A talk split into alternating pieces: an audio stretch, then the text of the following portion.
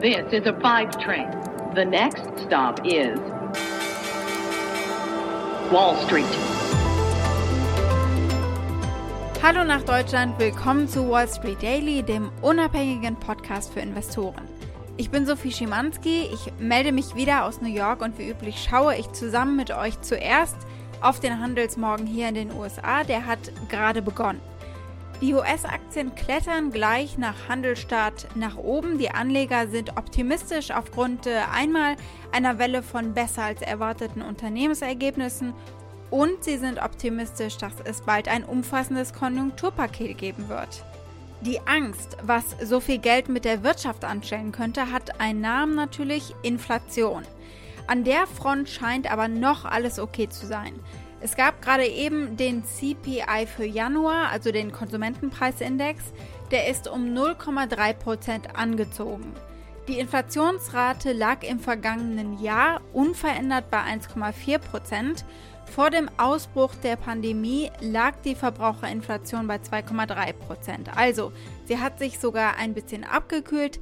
Das wird natürlich nicht so bleiben dieses Jahr, but uh, for now we're good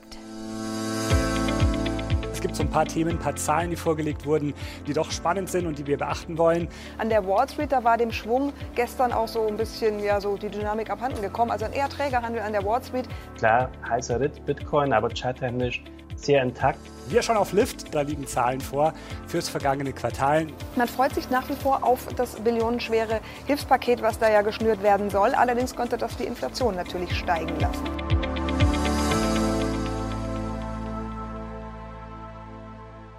Worüber sprechen wir heute? Wir gucken einmal auf Joe Biden und wie er versucht, die CEOs großer US-Unternehmen an Bord seines Konjunkturpakets zu holen. Es gibt Impfstoff-News von Johnson Johnson und wir gucken auf die großen Banken und ihre Kryptoskepsis. Es gab Ergebnisse vorbörslich von Coca-Cola und von GM, von General Motors, die gucken wir uns an. Und äh, wir schauen auf die Ergebnisse von Lyft und unsere Aktie des Tages ist Twitter, weil die der größte Mover des Tages sind.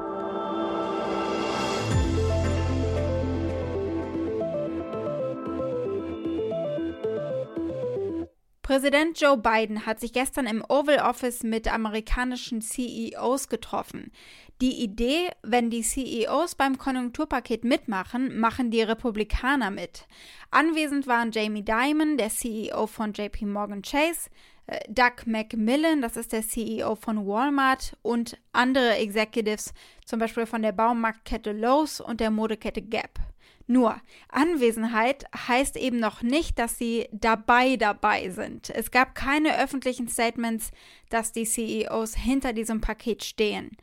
Das Treffen war aber Bidens erstes Treffen mit Top-Executives seit seiner Amtseinführung und dürfte auf jeden Fall den Ton angeben für die Beziehung zwischen der neuen Regierung und amerikanischen Unternehmen. Also es war auf jeden Fall wichtig. Schauen wir nun auf Johnson Johnson.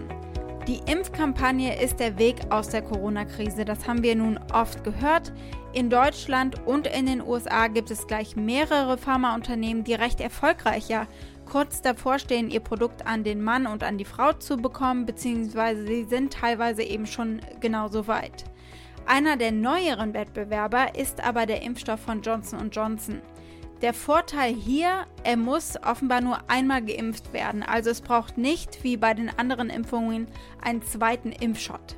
Dieser Moderator hier sagt, das ist ein Game Changer. And we turn now to what has been hailed as a potential game changer. Just last week, Johnson & Johnson applied to the FDA for emergency use authorization of its COVID-19 vaccine. Nur, geimpft werden müssten wir trotzdem einmal jedes Jahr, das hat der CEO Alex Gorski gestern Nacht in einem TV-Interview gesagt. I'm hopeful that you know the current vaccines that we're offering are going to make a big difference. I think especially over the next three, four, five months. And then, yes, the next several years, we'll be getting a COVID 19 shot just like we would a flu shot. Look, I'm also optimistic of our ability to address that. Südafrika hat den Ruf von Johnson Johnson schon erhört. Dort sind ja die Impfungen mit dem Wirkstoff von AstraZeneca gestoppt worden, weil der gegen die Virusmutation dort offenbar nicht richtig wirkt.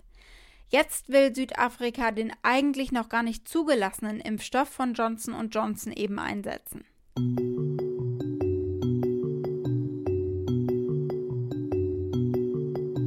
Schauen wir mal auf äh, die Banken und was die eigentlich von dem Krypto-Hype halten der letzten Tage. Die großen Banken haben natürlich fast automatisch was gegen Kryptowährungen. JP Morgan CEO Jamie Dimon war schon immer äh, ein Kritiker der Währung Bitcoin. Er glaubt, die Regierung wird Bitcoin in vollem Lauf stoppen müssen, um den Daumen drauf zu halten. Für Washington sei Bitcoin zu unübersichtlich. Hier spricht er bei einer Uni-Veranstaltung in Stanford. Er sei regelrecht die Spokesperson gegen Bitcoin geworden, scherzt er, aber eigentlich sei ihm Bitcoin egal. Er wolle eigentlich nicht mal mehr drüber reden. Why do you believe that governments and regulators can't allow the existence right. of a global currency based I, on I become like a, I become like a spokesman against Bitcoin. I don't care. I don't care about Bitcoin. I could give a shit, to tell you the truth. Like, and I, I, I promised myself I wouldn't talk about it. The next day. Seine Bank JP Morgan Chase sagt nun auch, sie glauben nicht, dass andere Teslas Beispiel folgen, Bitcoin in die Bilanz aufzunehmen. Das Hauptproblem bei der Idee ist die Volatilität von Bitcoin. Das haben die Strategen der Bank in einer Notiz geschrieben.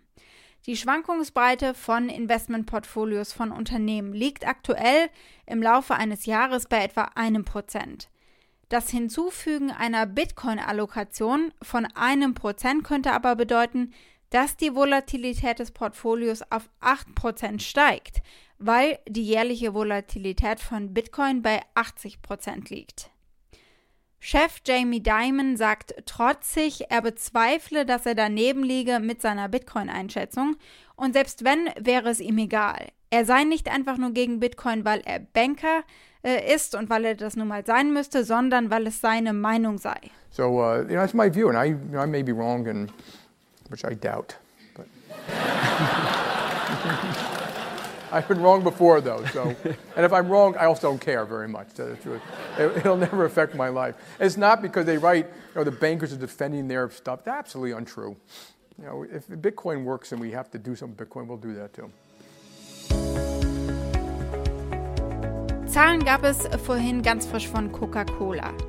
Coca-Cola sagte am Mittwoch, dass die Pandemie immer noch den Umsatz belastet, aber dank Kostensenkungen haben sie die Gewinnschätzungen der Analysten dann doch übertroffen. Als Reaktion auf die Pandemie hatte Coca-Cola 2200 Stellen gestrichen. Das sind etwa 11 Prozent der weltweiten Arbeitsplätze von Coca-Cola. Und sie haben das Portfolio verkleinert bzw. angepasst. Und so konnten sie im Bereich Home ihre Zahlen verbessern. Sprich, sie haben mehr große Packs verkauft an zum Beispiel Costco hier in den USA. Ähnlich wie die Metro funktioniert das. Denn zu Hause haben die Leute nicht nur Cola getrunken, sondern regelrecht Vorräte angelegt. Hier ist CEO James Quincy im April letzten Jahres, als sich das Verhalten der Konsumenten schon abgezeichnet hat.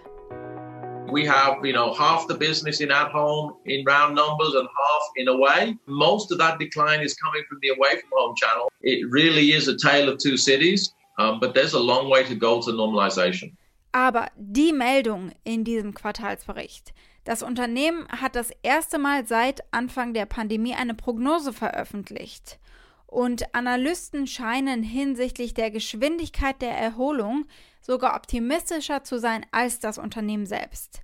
Coke erwartet für 2021 ein organisches Umsatzwachstum im hohen einstelligen Prozentbereich. Aber vor der Bekanntgabe der Ergebnisse des vierten Quartals haben Analysten prognostiziert, dass der Gewinn für das Gesamtjahr 2021 um 10,5 Prozent steigen würde. Die Aktien des Unternehmens stiegen im Pre-Market-Handel um fast 2 Prozent, Aktuell sind es etwa noch ein halbes Prozent. Und von Autobauer General Motors, GM, gab es auch Ergebnisse. GM meldete Ergebnisse für das vierte Quartal, die die Erwartungen der Wall Street leicht übertroffen haben. Das Unternehmen warnte jedoch davor, dass ein globaler Mangel an Halbleiterchips seine Ergebnisse in diesem Jahr um bis zu 2 Milliarden Dollar senken könnte. GM hat wegen des Mangels an Chips vorübergehend sogar Werke schließen müssen in Kansas, in Kanada und in Mexiko. Die Nachfrage nach Fahrzeugen ist nach einer zweimonatigen Stilllegung der Produktionsanlagen aufgrund der Pandemie stärker gewesen als erwartet. Und damit schlagen sie sich gerade also rum. Das sind die großen Themen und in den Zahlen hat sich das so manifestiert. Der bereinigte Gewinn pro Aktie lag mit einem Dollar und 93 Cent deutlich über den Schätzungen. Der Umsatz lag bei 37,5 Milliarden US-Dollar. Im Fokus natürlich GMs verpennte Elektrofahrzeuge. Hier der Austausch zwischen einem TV-Moderator und GM-CEO Mary Barra, die sagt, Sie sitzen schon lange dran an der Technologie. Sie haben nur erst die Batterie und dann eben die Autos gebaut. You're putting $27 billion into electric and autonomous vehicles over the next couple of years. A lot of people look at this and they're saying, boy, you probably should have moved a little bit faster. Did you wait too long to have this slew of vehicles coming out? That work started several years ago because as we looked at the opportunity, we wanted to make sure we had a platform. And the Ultium platform allows us to very efficiently put a number of vehicles on the road that are EVs. So would I love to have more now? Sure, but the, this work started several years ago. Wir gucken kurz auf Lyft. Das Ride-Hail-Unternehmen, ein Uber-Konkurrent, meldete Dienstagnacht Ergebnisse für das vierte Quartal und hat die Erwartungen der Wall Street in Bezug auf Umsatz und Gewinn übertroffen. Die Aktie des Unternehmens stieg im nachbörslichen Handel um mehr als 9% als Reaktion. Natürlich auch äh, dank Anzeichen dafür, dass sich das Geschäft offenbar von der Pandemie erholt hat. Lyft sei auf dem Weg bis zum vierten Quartal profitabel zu sein, vielleicht sogar schon bis zum dritten Quartal hieß es. Der Verlust pro Aktie lag bei nur 58 Cent gegenüber erwarteter 72 Cent. Aber Lyft verzeichnete für das Quartal einen Nettoverlust von 458 Millionen US-Dollar nach einem Nettoverlust von etwa 360 Millionen US-Dollar im vierten Quartal 2019. Also aufs Jahr gesehen ist der Verlust äh, größer geworden. Nach der Glocke gibt es übrigens Ergebnisse vom Konkurrenten Uber. Unsere Aktie des Tages ist die von Twitter. Die gehört nämlich zu den Aktien, die heute sehr stark ausschlagen, als Ergebnis der Quartalsberichte. Twitter hat von einer robusten Weihnachtszeit für digitale Werbung profitiert. Das Unternehmen hat im vierten Quartal einen Umsatz gemeldet, der die Schätzungen der Analysten übertroffen hat. Der Umsatz stieg um 28 Prozent. Der Nettogewinn stieg auf 222 Millionen US-Dollar oder 27 Cent pro Aktie. Aber das soziale Netzwerk fügte weniger neue Nutzer hinzu als geplant und warnte, dass in diesem Jahr im Vergleich zur Pandemie auch weiterhin weniger neue Nutzer hinzukommen könnten. Das lässt jetzt die Besorgnis wieder aufleben, dass Nutzer finden, Twitter sei vielleicht was zu weit gegangen darin, Trump zu blocken. Dazu hatte CEO Jack Dorsey auch was zu sagen im Earnings Call. Sie seien stolz auf ihre geleistete Arbeit rund um den Wahlkampf und ihre Plattform sei ja größer als nur ein Account. Ratet mal, von welchem Account er hier redet. I'm also proud of the work we did in Q4 and over the course of the year to protect the integrity of the conversation around the U.S. elections. With everything that's been happening in the world, in the U.S., and on our service around the U.S. elections, we've been getting a number of questions from y'all about our audience. We're a platform that is obviously much larger than any one topic or any one account. Bei den Anlegern spielt das gerade offenbar eh keine Rolle. Vorbörslich legten sie 9% zu, zum Zeitpunkt dieser Aufnahme sogar 10%. Wall Street. Das war's mit Wall Street Daily für heute. Ihr erreicht mich via E-Mail unter wall-street-daily at mediapioneer.com. Damit wünsche ich euch einen schönen Abend. Bis morgen, eure Sophie.